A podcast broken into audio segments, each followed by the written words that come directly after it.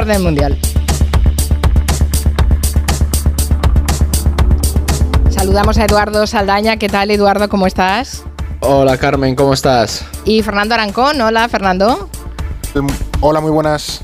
Eh, Eduardo está en Salamanca, estás de Semana Santa en Salamanca. Yo no le veo por aquí, Carmen. Claro. No te digo más. No, hoy, hoy, hoy me ausento. Además, eh, aprovecharé para ver la Semana eh, Santa Salmantina, que dicen que es muy sobria. Mira que la de Sevilla me gustó, a ver esta. Y las patas revolconas también te las vas a ver tú. Y un poquito de jeta, que me han pasado hoy un sitio muy bueno de jeta, al que voy a ir a tomármelo mañana. Ya, ya me imaginaba que aprovecháis para hacer devoción y gastronomía, lo vuestro. está bien, está bien.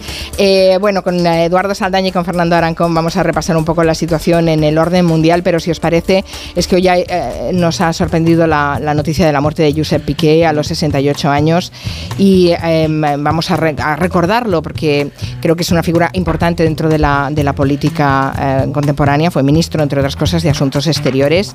Eh, danos unos cuantos datos más, Mar, para componer el personaje del que hoy estamos hablando y que seguiremos hablando mañana también. Tú lo has dicho, Carmen, el que fuera ministro de Industria, de Ciencia y de Asuntos Exteriores en los gobiernos de José María Aznar ha muerto esta madrugada en el Hospital 12 de Octubre de Madrid. Acababa de volver a la política de la mano de Alberto Núñez Feijóo, quien lo había fichado para el equipo económico de la renovada fundación del partido, para ese Consejo de Sabios llamado Reformismo 21.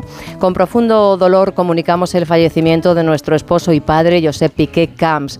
Su integridad personal, su fortaleza, su amor por la familia, el trabajo y su lucha por la vida nos van a acompañar siempre, escribe, dice la nota, de la familia del que fue también portavoz del gobierno. Nacido en Vilanova y la Geltrú en 1955, era empresario, economista, pero sobre todo un hombre coherente y con las ideas claras.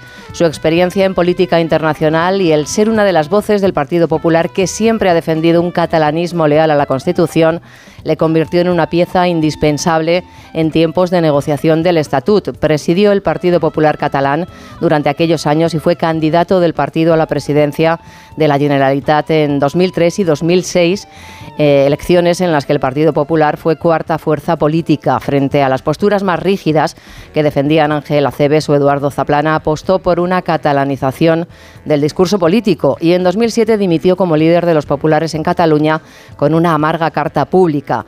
He trabajado en el seno de un partido en el que no han faltado mezquindades y miserias, decía. Hombre de pluma brillante, siempre apostó por el diálogo con Cataluña, escribió junto a Francesc de Carreras, uno de los fundadores de Ciudadanos, eh, junto al exministro socialista Josep Borrell y el jurista Juan José López Burniol, el ensayo, el ensayo Escucha Cataluña, Escucha España.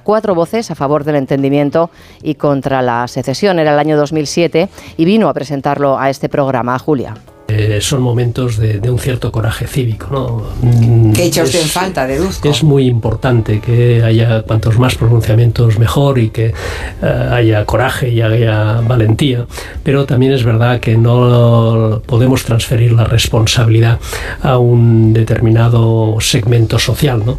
La responsabilidad de todo lo que está sucediendo es fundamentalmente de, los políticos. Vino Josep Piqué y vino Josep Borrell, los dos juntos estuvieron en este estudio, creo que fue la última vez que lo vimos a Josep Piqué, y la verdad es que hicieron un análisis clarividente de, la situación. Eh, ¿Qué, más contaba? Pues a pocas fechas, ¿no? A pocas fechas de ese referéndum de Cataluña del 1 de octubre, eh, él lo único que insistía, Josep Borrell, era en que había que hacer cumplir la ley. El proceso de construcción nacional de Cataluña por parte del nacionalismo viene de muchísimo antes. Josep Borrell suele recordar los episodios del 92 y ese componente de deslealtad que ante un proyecto absolutamente unitario, compartido por todos, por todas las administraciones, por toda España, por todos los catalanes, pues eh, había personas interesadas en que la comunidad internacional visualizara que aquí había un problema político. El famoso Catalonia es not Spain. Eh, y, de los Juegos Olímpicos. Freedom, Freedom, for Catalonia, etcétera, ¿no? Y claro, como él suele recordar, ¿no? Esos que paseaban las pancartas hoy están al frente del gobierno de la Generalitat. Se nos ha ido Carmen, un hombre de Estado con gran capacidad de trabajo y honestidad intelectual. En una de sus últimas entrevistas confesaba dónde se había sentido mejor.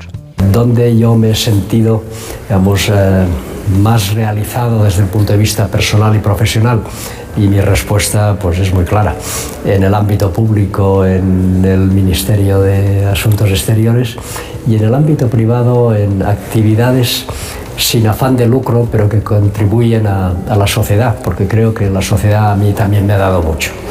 Era patrono de varias fundaciones, fue presidente de Vueling, editor de estudios políticos en la actualidad y consejero de multitud de empresas. Un hombre cercano que se emocionaba al saber que había cumplido las expectativas de sus padres. Siempre ha pensado que su hijo iba a seguir la estela de sus padres. Y mis padres desde muy pequeñito me enseñaron el valor de la honestidad y del esfuerzo. Muestras de condolencia en la familia política de todos los colores para Josep Piqué, que ha recorrido el mundo estrechando las manos de reyes y mandatarios de medio planeta. Pero preguntado recientemente, Carmen, por los recuerdos que más valora, que más valoraba en estos momentos, esta ha sido su respuesta. Las fotos de mis nietos. Todo lo demás casi me da igual. Los nietos, sí, señor. los nietos, claro. ¿La capilla sí. ardiente es, eh, será instalada en Madrid cuándo?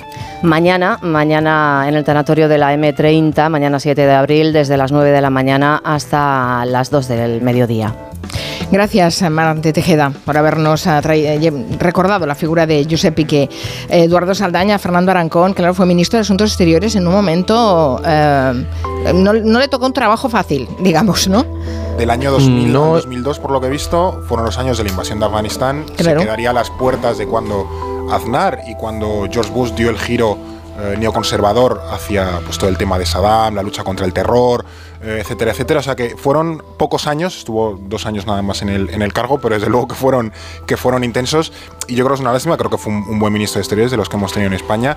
Y, y, y, creo que además también tenía una capacidad analítica bastante grande y moderada. Sí. Eh, para lo que hemos visto en los últimos años. O sea, que creo que es una Yo es que iba a ir Iba a decir justo eso, Carmen, que para Fernando, para Blas, para la gente de relaciones internacionales como nosotros, Josep Pico era, era un referente, porque este hombre ha estado hablando de política internacional, haciendo unos análisis muy buenos durante años y, y, pues sí, se ha ido un, un, gran cerebro y una gran mente de que nos a nivel falta, de política internacional en este país. este país. gente que piensa. Sí, sí, sí. Sí, sí hay gente que piensa así. Lo que pasa es que a veces se piensan y callan y eso que, es un que piensen es y no envistan, ¿no? Era lo que la frase esa. Exacto, pues. la de Machado, sí. Eh, bueno, eh, hemos pensado hacer un repaso por los temas más importantes a nivel internacional con los compañeros del orden mundial. Eh, supongo que deberíamos empezar con una noticia que a nivel geopolítico pues no es moco de pavo, porque esta semana semana se ha formalizado la entrada de Finlandia en la OTAN. Y eso, eso es muy importante porque Finlandia tiene la mayor frontera con, eh, con Rusia ahora mismo, ¿no? ¿Cuántos kilómetros es? ¿Mil, ¿1.300 kilómetros? 1.200, 1.300 más o menos, sí, 1.300 creo que está cerca de eso. ¿Y qué supone esa entrada de Finlandia en la OTAN? Pues es que yo ahí, Carmen, te diría que es una noticia que ha pasado, no sé tanto si desapercibida, pero bueno, como ha sido un run run constante, nos hemos acostumbrado a ello, pero es un cambio bestial en la política internacional, sobre todo a nivel europeo. O sea, pensemos que de repente la OTAN ha duplicado sus fronteras. En un año hemos pasado de una Rusia que decía que invadía Ucrania para evitar que la OTAN se expandiera o amenazara a Rusia y de repente nos hemos encontrado con eso, con mm, un aumento del doble de las fronteras con, con Rusia. Luego, a nivel de Unión Europea es muy porque el eje atlantista y de los países bálticos se va a reforzar mucho y lo que vemos es que es un cambio en la mentalidad completa que teníamos en países como Finlandia y vendrá Suecia que tenían esa neutralidad histórica y que la han roto a raíz de, la invasión de Ucrania. Y otro punto interesante es el peso del Ártico tras la entrada de Finlandia y la posterior y, y probable entrada de Suecia en, en, la OTAN, que eso va, va a ser muchísimo mayor la importancia de esta región, ¿no? Digamos que esto es una gran derrota a nivel geopolítica para, para Moscú en toda regla después de este año de, y un de invasión poco la de Ucrania. autocumplida, ¿no? Porque Rusia planteó la Justo. invasión de Ucrania como vamos a intentar eh, la, la, OTAN está débil, no está unida, lo decía el propio Macron, el propio Trump, ¿no?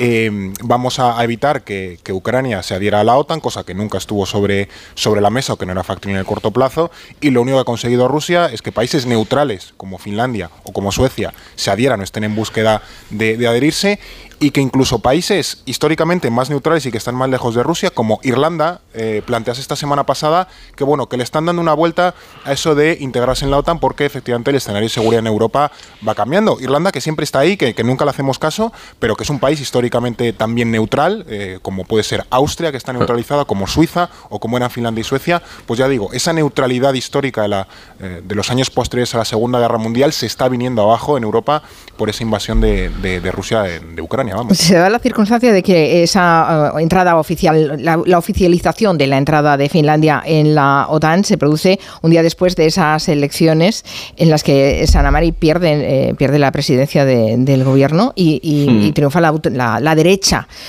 no sé si la política internacional va a cambiar porque haya ese cambio de gobierno. Mm, yo te diría que no, Carmen. Que ahí hay un consenso eh, a nivel de. Los que han llegado, ¿eh? Los que sí, sí, sí, son bastante de hecho, incluso más que los socialistas. Es que yo te iba a decir eso, que hemos visto muchas cuentas prorrusas diciendo, mira, esto supone un debilitamiento para la OTAN, y en la realidad es que no. Es decir, lo que vamos a ver es que, que se alinee completamente, le viene muy bien a los países bálticos y a Polonia esa victoria, porque así los nórdicos eh, tienden puentes ideológicos con, con ellos, ¿no? Entonces no, no va a haber un cambio sustancial. Y otra cosa interesante, no, dale, dale, Fer, perdona. Que, iba a plantear que históricamente el, nacionalismo, el conservadurismo finlandés se da en oposición a Rusia. Finlandia se independiza de Rusia, tiene una guerra con Rusia, tiene una guerra civil en la que Rusia, o la Unión Soviética, la, la naciente Unión Soviética, apoya a los comunistas mientras los sectores conservadores apoyan a los blancos que se llaman y que ganan la guerra civil. Por tanto, eh, la derecha finlandesa, por así decirlo, tiene una eh, larga historia y una larga tradición de oposición a, Rusia y su, seguridad claramente eh, dependen de, bueno, de, que Rusia esté a, raya. De hecho, allí sigue siendo obligatorio el servicio militar. Finlandia tiene unas fuerzas armadas muy potentes. eso es importante. Y, de hecho, Rusia, los, estos comentaristas ¿no? que, hay que proliferan en la televisión rusa y están diciendo Finlandia, la entrada en la OTAN de Finlandia, esto no es un país pequeño, Finlandia es un rival serio, estos no son unos eh, novatos y que esta gente va, ya digo, e, e, es otro, es otro peso con el que hay que pelear. Piensa hacer también está la península de Koba, que para que los oyentes hagan una idea es esa península que tiene Rusia al norte de San Petersburgo, la entrada de Finlandia da frontera directa con esa península. Es una península muy importante para Rusia donde hay una presencia militar. Petersburgo da, o sea, lo, controla Finlandia y Estonia. Es el... Claro, el Báltico pasa a ser un mar de la OTAN con esto. Sí. Bueno, le voy a preguntar la opinión a Ana Bosca al respecto, porque sé que ya está en el estudio en Madrid. ¿Qué tal, Ana? Te puedo saludar, ¿no? ¿Qué tal? ¿Cómo estás? Hombre, me puedes, me puedes saludar y la pena es que no te pueda, que no te pueda abrazar, pero pero sí, sí, encantada. Nos abrazamos en la distancia. Estás al lado de Fernando Arancón. Encantada de estar con vosotros. Eh, bueno, no sé cómo ves el análisis que han hecho Eduardo y Fernando. Eh, eh, Finlandia es una, pieza muy interesante en ese, en ese mapa geopolítico que, se abre tras la invasión de Rusia con Ucrania. Tú que has estado tantos años además de corresponsal, ¿cómo estás viviendo esa incorporación de Finlandia a la OTAN? Sí, además en, en junio, justo antes, los días, junio o mayo, ya no me acuerdo, de el año pasado, justo una semana o así antes de que se formalizara la petición a la OTAN de ingreso por parte de, Finlandia y de Suecia, estuve en los dos países, en, Finlandia y en Suecia, y estuve en la frontera de Finlandia. la mm, eh, invasión de Ucrania había empezado hacía un par de meses, de tres meses. Y Además, eh, Fernando ahora estaba aludiendo al pasado y a las guerras con Rusia. A ver, eh, Finlandia es un poquito el, pobre de la película, ¿no? Es ahí un, terreno de, casi nadie y a lo largo de siglos ha habido ahí dos grandes potencias, porque Suecia eh, fue hasta hace cuatro días una gran potencia, un reino eh, con, muchos dominios, y no hace falta decir eh, los distintos imperios rusos.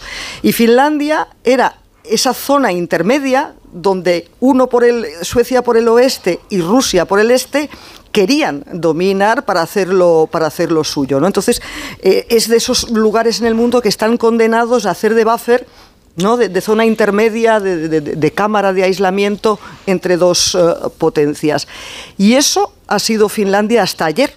Ha sido una cámara de aislamiento entre el bloque militar occidental y la Unión Soviética y luego Rusia.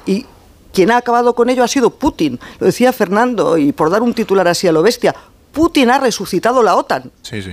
Putin ha sacado la OTAN del coma en el que estaba, según Macron, ¿eh? y de la defunción que le había pronosticado Trump hacía apenas tres o cuatro años y la ha resucitado y está más fuerte que nunca porque de repente ahora parece como que todo el mundo quiere formar parte de la OTAN. Bueno, veremos con qué consecuencias. Voy a hacer una pausa y después hablamos más de este libro que nos eh, trae Ana Bosch, el año que llegó Putin, hablando de sus experiencias como corresponsal en Moscú, junto con Eduardo Saldaña y con Fernando Arancón, que también tendremos que repasar algunas otras de las noticias de la semana, como es eh, todo este vodevil de, de Trump y lo que está pasando en Israel, que también es grave. Una pausa. En Onda Cero, Julia en la Onda. Con Carmen Juan.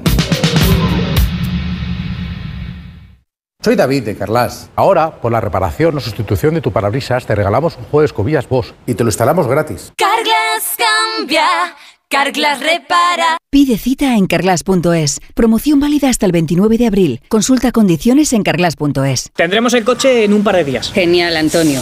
Bueno, ya sabes que confío en ti. Vamos, como si fueras mi propio hijo. Bueno, y en Rubén. Ese se llama Rubén, ¿no? Sí, Rubén. Pues los dos. Es como si fuerais mis hijos. Madre no hay más que una. Claro que por 17 millones a lo mejor te sale alguna más. Ya está a la venta el cupón del Extra Día de la Madre de la 11. El 7 de mayo, 17 millones de euros. Extra Día de la Madre de la 11. Ahora cualquiera quiere ser madre. A todos los que jugáis a la 11, bien jugado. Juega responsablemente y solo si eres mayor de edad.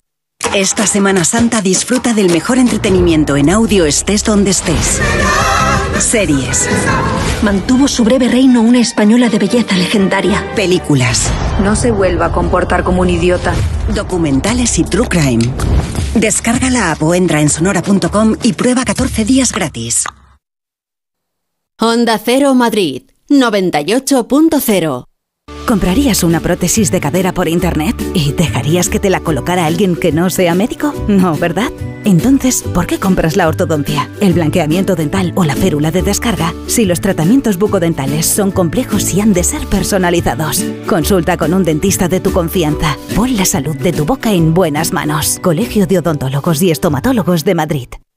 En Decorman sabemos la importancia que tiene vivir en un entorno único, por eso nos adaptamos al perfil de cada cliente, de cada familia, de cada hogar. Confía la reforma de tu vivienda a Decorman, máxima precisión en los plazos de entrega y penalización económica por demora. Decorman, líderes en proyectos y reformas, 91 609 3370 o decorman.es.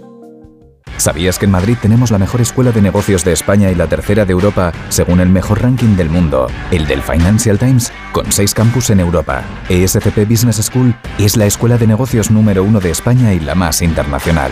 ESCP Business School, somos la número uno. Infórmate en somosescp.com. Somos escp.com. Las vacas Angus y Wagyu de la ganadería Organic comen pastos naturales reforzados con una mezcla de higos secos y pasta de aceite de oliva virgen extra. Es una carne increíble. Y como queremos que la pruebes, te llevamos del campo a tu casa dos solomillacos de 300 gramos, un chuletón de un kilo y cuatro hamburguesas de 150 gramos por solo 69 euros. Todo Angus Eco de Organic. Haz tu pedido 910 2010 910 2010 o en carneorganic.com. Organic, la mejor carne del mundo.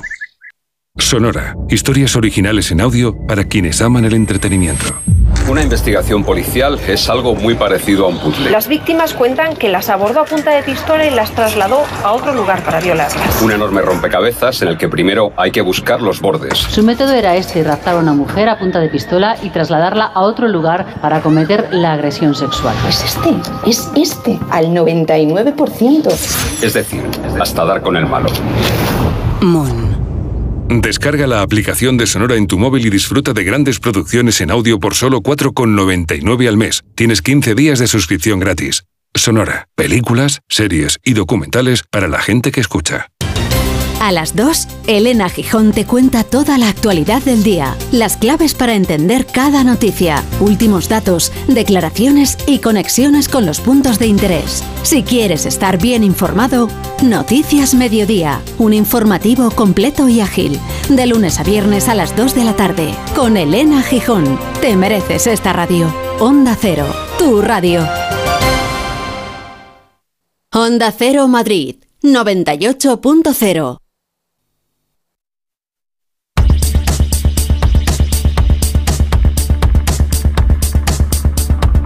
En Onda Cero, Julia en la Onda, con Carmen Juan.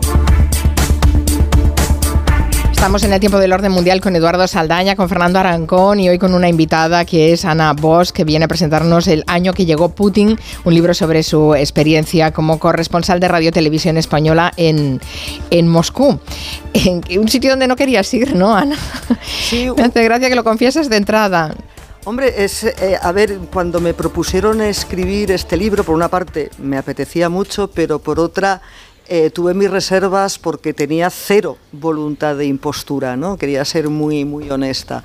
Y entonces, dentro de esa honestidad, pues eh, en la en la introducción pongo las, cartas arriba, ¿no? De decir, yo no era una rusófila y mi corta experiencia en Rusia me había dicho no vuelvas a Rusia, sobre todo no vuelvas, no se te ocurra ir a vivir ni trabajar ahí. Pero bueno, eh, la vida y esta profesión eh, son un cúmulo de azares y ahí fui a parar y en estos momentos es una experiencia muy rica a la vez que, compleja y eso es lo que intento trasladar a, los lectores. Eduardo Saldaña y Fernando Arancón, que también han, mirado el libro, han, no sé si se lo han acabado, aunque se lee rápido, pero seguro que agradecen mucho que cuentes esas cosas que normalmente la gente no cuenta. Eh, ¿Verdad, Fernando y Eduardo? La gente habla en general, estáis acostumbrados a esos grandes ensayos, análisis y tal. Pero es que el día a día que cuenta eh, Ana te hace una visión de Rusia que es muy diferente. Yo tengo que reconocer. Y que yo creo. Dale, dale, Fer. Eh, tengo que reconocer que le está comentando ahora que todavía no me ha dado tiempo a leerlo porque tengo una pila de libros sobre Rusia pendiente de leer. Pero es cierto también que esos eh, años, finales de los 90, principios de los 2000, son tanto en Rusia como en, el, en la historia de Putin los más desconocidos. Es lo que conocemos más, es el Putin reciente pero a la vez creo que son los más apasionantes, porque quien haya visto House of Cards, eh, la Rusia de aquel momento se parece mucho. Eh, es una, una, historia de, de corrupción, de, de, chusquedad. Se parece también a esos 90 españoles con oh, eh, Jesús Gil. De, nada que pero a nivel de, de, cutrez y, de, y también de, pues, todo el tema del, del, del, Londres, aquel de los, de los rusos, de los oligarcas y demás, ahora está como ya más refinado, pero entonces era, era una cosa muy, muy sórdida y creo que son unos años espectaculares y, y que merecen mucho la pena porque no son muy conocidos. Esto fue, eh, perdona Eduardo, que querías hablar, te, te, doy la, la, palabra enseguida, pero esto justamente cuando, cuando la editorial me propuso escribirlo y en esa voluntad de ser muy honesta, me reuní conmigo misma y me di cuenta de que, aunque a mí me cueste aceptarlo, voy cumpliendo años. Y entonces, por ejemplo, con Fernando y con Eduardo, me doy cuenta de que yo por generación doy por sentadas una serie de cosas, unos hechos, unos impactos que no son ya tan evidentes para todo el mundo, ni siquiera para mis colegas más jóvenes. ¿Y qué es eso que estaba ahora apuntando Fernando? Es decir, y que son claves. No solo fueron apasionantes, también duros, eh, sino que son claves para entender sí. el proceder de Putin y sobre todo por qué Putin es tan popular eh, entre claro. los rusos. Vale que no es una democracia de verdad, vale que efectivamente no podemos tener eh, sondeos de opinión eh, rigurosos y, y, y, y, ciertos al 100% por una serie de cosas, pero eh, la mayoría de los rusos siguen apoyando a Putin y Putin, me atrevo a decir que en este momento tiene más apoyo que la mayoría de gobernantes eh, democráticos. Y para entenderlo, hay que ir a entonces, mm. hay que ir al final de esos años eh, de, de, de, de, caos total, yo digo que es como el Far West, ¿no? el lejano oeste, aquello era ciudad sin ley, no fue una transición de la economía dirigida del, del comunismo al capitalismo, no, no, fue, es como una, un, una presa que levantas las compuertas y ni, no hay cauces, ni hay ríos, ni nada ya. Bueno, es que el Estado cae en bancarrota, el país entra en bancarrota, el rublo cae, ese es el apocalipsis eco eh, económico, de, es terrible. De, de, de, crisis económica, de crisis moral, de crisis nacional, de humillación internacional. Entonces, si no se tiene presente eso, resulta muy difícil acercarse al Putin de los últimos 10 años y, por, insisto, ¿por qué Putin tiene apoyo a pesar de lo que desde Occidente nos parece que es una política que debería ser muy impopular. Y ya te dejo hablar, Eduardo, perdona. No, es que yo lo que iba, iba a aprovechar porque yo mm, sigo mucho tu trabajo, Ana. En plan, me gusta mucho que podamos eh, compartir espacio en, en Julia en la Onda aquí con Carmen. Eh, yo, de hecho, lo que habéis mencionado me parece clave porque además agradezco mucho que gente que vivió esa época nos cuente cómo era Rusia por dentro, porque creo que con el conflicto eh, nuestra generación ha tendido a verlo bastante en claves geopolíticas, eh, tenemos la referencia post 11 de septiembre, no ese mundo de la guerra contra el terror, pero se nos queda un poco lejos esa caída de la Unión Soviética. Y hay, hay cosas que a mí me surgen, digo, una, una persona como tú que estuviste allí, ¿cómo ha vivido esta invasión? ¿Era de esperar? Eh, ¿Te ha sorprendido la forma de, de actuar de Putin? ¿Te cuadra un poco esa, esa idea del círculo cerrado al que solo asesora, eh, que solo asesora Putin con sus silovikis? Porque puede que para el ciudadano medio eso quede como un poco anticuado, así entre comillas, digan, joder, esto sigue pasando. Pero claro, gente que habéis vivido esa época, creo que podéis dar una perspectiva súper buena para luego entender bien la realidad de ahora, ¿no? Entonces, por eso Bueno. hay, o sea, hay un capítulo, el de Chechenia, por Exacto, ejemplo. es lo que te iba a gente- recordar. claro. Eh, Ana Claro. estuvo en Chechenia, en la guerra de Chechenia, que no sé si es un aperitivo o una, o, o una, o una prueba de lo que después hemos visto en Ucrania. Justo. Esa es la pregunta que yo me hago. ¿Creyó Putin que podía hacer en Ucrania lo que hizo en Chechenia?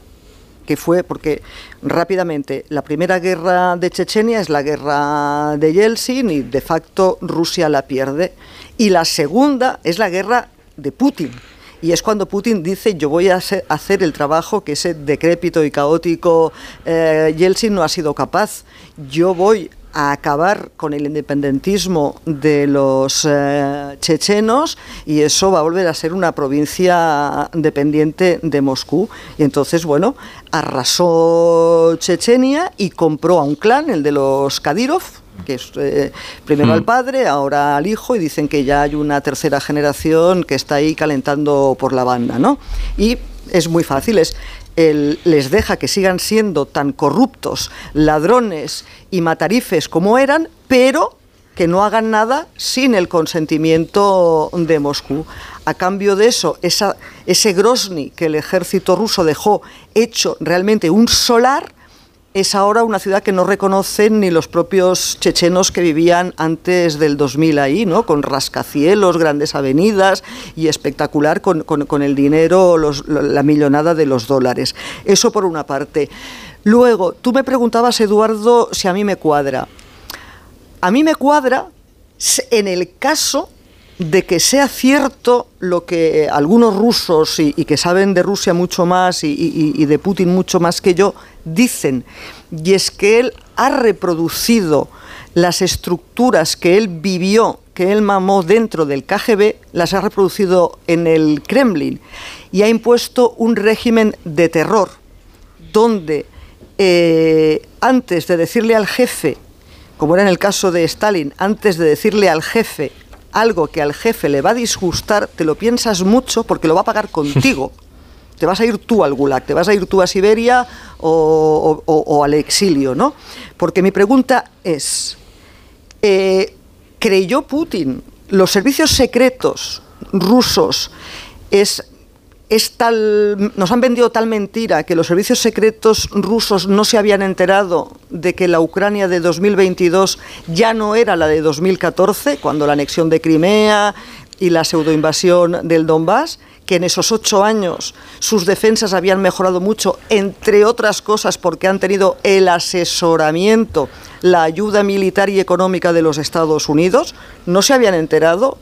Dos, o es que sí se habían enterado, sí lo sabían y no se atrevían a decírselo a Putin, no se atrevían a decirle vamos a hacer un pan como unas tortas porque ya no va a ser eh, coser y cantar, no va a ser como la anexión de Crimea. Y luego en cuanto a la previsión, como tres o cuatro días antes de, de la invasión de Ucrania, del famoso 24 de febrero del 22, eh, gracias a, a, Internet hubo un diálogo entre un analista del Brookings Institute en, uh, en Washington y del Carnegie de Moscú, eh, eh, en Moscú. El director del Carnegie es ruso, vive en Rusia y es ruso, ¿no? Con lo cual. Y ante la pregunta, porque entonces era, claro, estábamos a una semana, estábamos a principios de febrero, ¿no? Con todas esas tropas amasadas ahí, kilómetros y kilómetros de tanques en Bielorrusia. A la pregunta de qué va a hacer Putin, va a haber guerra, como dicen los servicios de inteligencia de Estados Unidos, el director del Carnegie dijo, veo tres opciones. Una, que se queden en, una espantada, o sea, que se queden en unas operaciones militares para unas maniobras, para asustarnos y nada más. Dice, creo que es la menos posible. Dos, que esa invasión de facto con aquellos milicianos que en teoría no tenían nada que ver con el Kremlin se haga oficial. Y entonces lo que de facto ya es una anexión lo sea de verdad. Y tres, que como de hecho esa zona es un tercio del Donbass, del famoso este de Ucrania, que eh, lance una invasión para hacerse con todo el, el Donbass. Y a pocos días de la invasión, el director del Carnegie Center en Moscú descartaba una invasión a gran escala a Ucrania. A los cuatro o cinco días estaba mm, eh, Putin estaba bombardeando el Kremlin. O sea, ya no es que yo no esperara esa invasión a gran escala. Es que no lo esperaban ni los politólogos ni los kremlinólogos rusos de Moscú. Sí, sí, vaya puntería, ¿no? Es que, claro, es que hay que saber analizar em, y es difícil porque Rusia es muy compleja y los rusos también son muy complejos. Eh, yo recomiendo que se lean este libro para entender mucho las claves de, dónde venimos y eso que antes comentaba eh, también Fernando y Eduardo. Para la gente más joven les hará un poco la idea de, cómo, de cómo era Rusia, ¿no? Eh, cuando, cuando cae la Unión Soviética y se crea la Federación Rusa. Pero eh, brevemente, porque si no tenemos poco tiempo, eh, dices en el libro que has visto personalmente a Putin dos veces y dices que te impactó físicamente. ¿Por qué? La primera, porque me dio miedo el periodista que tenía al lado alemán le estaba haciendo una pregunta sobre los crímenes que cometía el ejército ruso en Chechenia y solo con ver la mirada que le lanzaba al periodista que estaba a mi lado, yo sentí miedo. La segunda, eh, típica situación, estás en un cordón, a un lado la prensa, al otro lado va a llegar el político. Llega Putin por mi izquierda y según se va acercando yo siento la misma eh, impresión que cuando abres la puerta del congelador. Exactamente la misma, ¿no? Eso que te llega un aire frío. Cuando lo comenté me dijeron que yo no era la no había sido la única que había sentido eso. ¡Guau!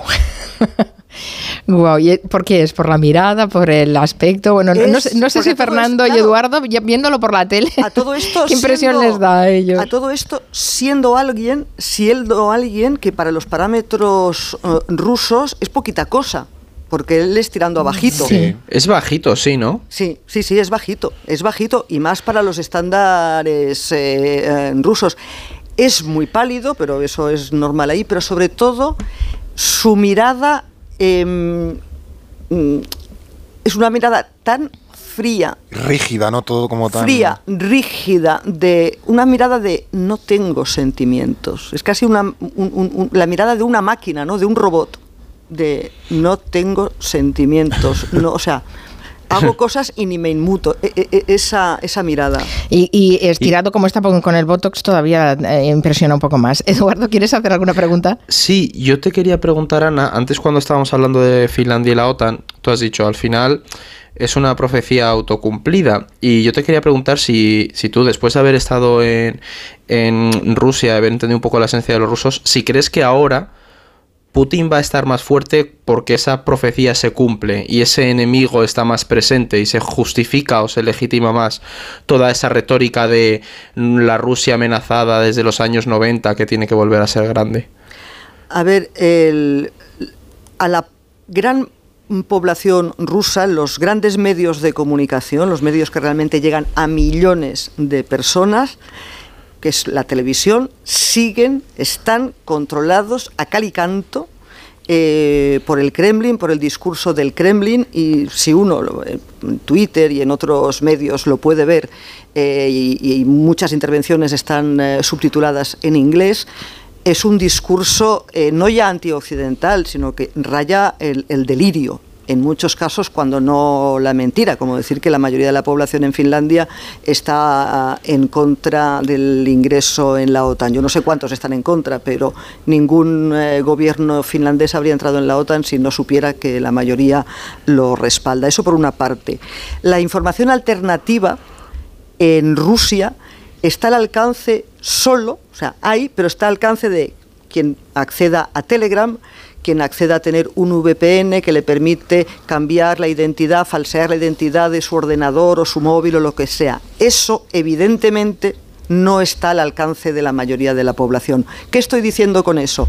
Que la mayoría de la población lo que recibe es lo que le dice el Kremlin. Y es que se están defendiendo. Que se están defendiendo porque somos nosotros los que los tenemos acorralados. Sí, sí, efectivamente, y no tienen otra fuente de información y además, bueno, ya, ya, est- ya están contentos de creérselo porque una de las cosas que decía Ana es cómo ha exacerbado ese sentimiento nacionalista. Hay muchas claves en este libro muy interesantes, ya les digo, es un spoiler, ¿eh? pero, me lo vas a permitir, que, eh, no, llega a explicarnos qué va a pasar, eso lo tendremos que vivir todos.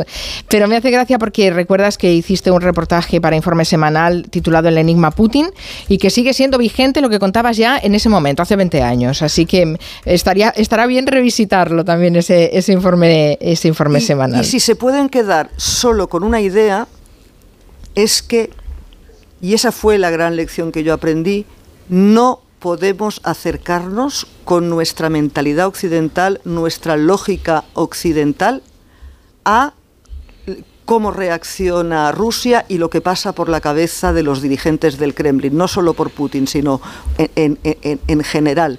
Eh, la mayoría de lo que a nosotros nos parece lógico y sentido común es cultural, es aprendido. Y ellos se mueven por otras lógicas y reaccionan por otros resortes. El año que llegó Putin, pues eh, ahí lo dejamos y lo recomendamos, eh, pero no, no quiero despediros todavía. También ha sido corresponsal en Washington, Ana Vos, que me contéis, Eduardo y Fernando, ¿cómo creéis que va a acabar esto de Trump? Pues yo sinceramente creo que para él, para sus intereses, bien. Eh, en cuan- cuando se rumoreó que se le iba a, a imputar, creo que recordar que ya lo contamos aquí en Hello, que esto le venía de lujo, porque esto no es una cuestión de hechos. Hace a lo mejor 40 o 50 años un presidente no podría ganar unas elecciones si estaba imputado, investigado, condenado por una eh, cuestión judicial. Ahí está el caso del, del Watergate, ¿no? Em, pero ahora mismo es un relato lo que importa. Y el relato que va a manejar Trump es el de que es una persona absolutamente perseguida por el establishment, que todo es una conspiración contra él y que deben ser las masas populares que le llevaron a la Casa Blanca en el año 2016 las que deben reponerle en el año 2024, porque si no ese establishment conspirador y demás eh, se va, va a seguir ahí y le van a seguir fastidiando.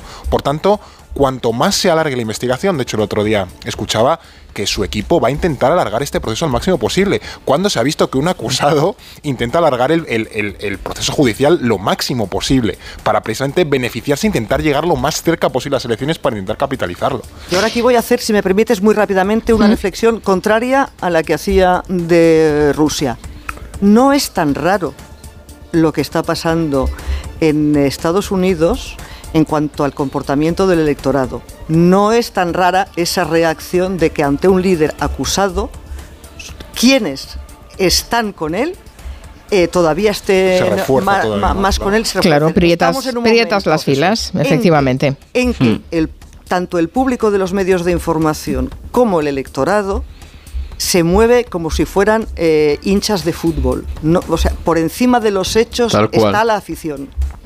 Bueno, en Estados Unidos y en otros países, lamentablemente. Por eso decía que no es un caso único. No, esto no es un caso aislado, no. Eh, hay el- lo último, lo de Israel, porque estamos viendo unas imágenes que nos llegan, en la situación, eh, los nuevos enfrentamientos entre fuerzas israelíes y manifestantes palestinos, el asalto a la mezquita de Al-Qibli de Al-Qasa. Eh, ¿Qué está pasando ahí? Pues que hay que estar muy pendientes, Carmen, porque de hecho hoy hemos visto lanzamiento de misiles desde el Líbano, llevamos viendo meses cómo la tensión aumenta en la zona, Netanyahu tiene una situación interna del país muy mala y lo que estamos viendo es que ese frente conservador y de ultraderecha con el que pactó va a tensar la cuerda con, con los palestinos sobre todo para digamos, un poco distraer la atención. Es algo recurrente que ocurre todos los años en estas fechas, muy importante la Pascua, coincide además con el Ramadán en este año y viene el mes que viene la Nakba, que es el aniversario de la expulsión de los palestinos, fecha muy importante a mediados de mayo. Entonces, la tensión va a ir en aumento y sobre todo lo más peligroso es cómo va a reaccionar un gobierno eh, ultraconservador como es el que ha formado ahora Netanyahu. Es decir, estamos en una situación bastante delicada, sobre todo por la conformación del gobierno que tenemos ahora mismo. La diferencia que añadiría este año es que este año no hay una creación de milicias paramilitares en manos de un ultranacionalista, que creo que es el Es gran, verdad. es creo que es la gran diferencia entre otros años y, y- y estas, ¿no? Que las, las milicias paramilitares nos retrotraen a la época de la colonización, donde hubo un terrorismo por parte de los de los proto-israelíes muy serio contra los, los británicos y estamos No. volviendo en parte a esos, a y los grupos. Los pogromos que hemos visto estas semanas en asentamientos palestinos que han ido a quemar las casas de, de los palestinos mm, ultrasionistas. Entonces hay que, o sea, la situación está bastante delicada, Carmen, la verdad. En fin, pues nada, que el mundo está revuelto y aunque sea Jueves Santo hemos querido ponernos un poco de orden mundial, aunque no, no lo habremos conseguido. ¿Cuándo te vas a Oriente Medio, Ana Bosch? No, no- no es una de mis zonas. No, es No, un- no lo tienes en agenda, ¿no? Bastante, bas- bastante tengo con lo que se supone que son mis áreas de especialización, que son los Estados Unidos, la antigua Unión Soviética Que nunca pasa nada. y, y toda la zona afectada por el Brexit. Así que, como decimos en catalán, Carmen, de unido. De unido, ¿Eh? O sí, sea, sí, muy échale. bien. Bueno, ha sido un placer saludarte. Recomendamos este libro el año que llegó Putin porque eh, es un libro en- de- que palpa la vida de la calle y de los rusos de la calle. Es muy, es muy interesante, además de las dificultades de un periodista eh, intentando hacer información y trabajo cuando se está cayendo todo a su alrededor. Eduardo Saldaña, Fernando Arancón, gracias una vez más por este orden Adiós. mundial. Adiós. Gracias a los tres. Adiós. Gracias, adiós.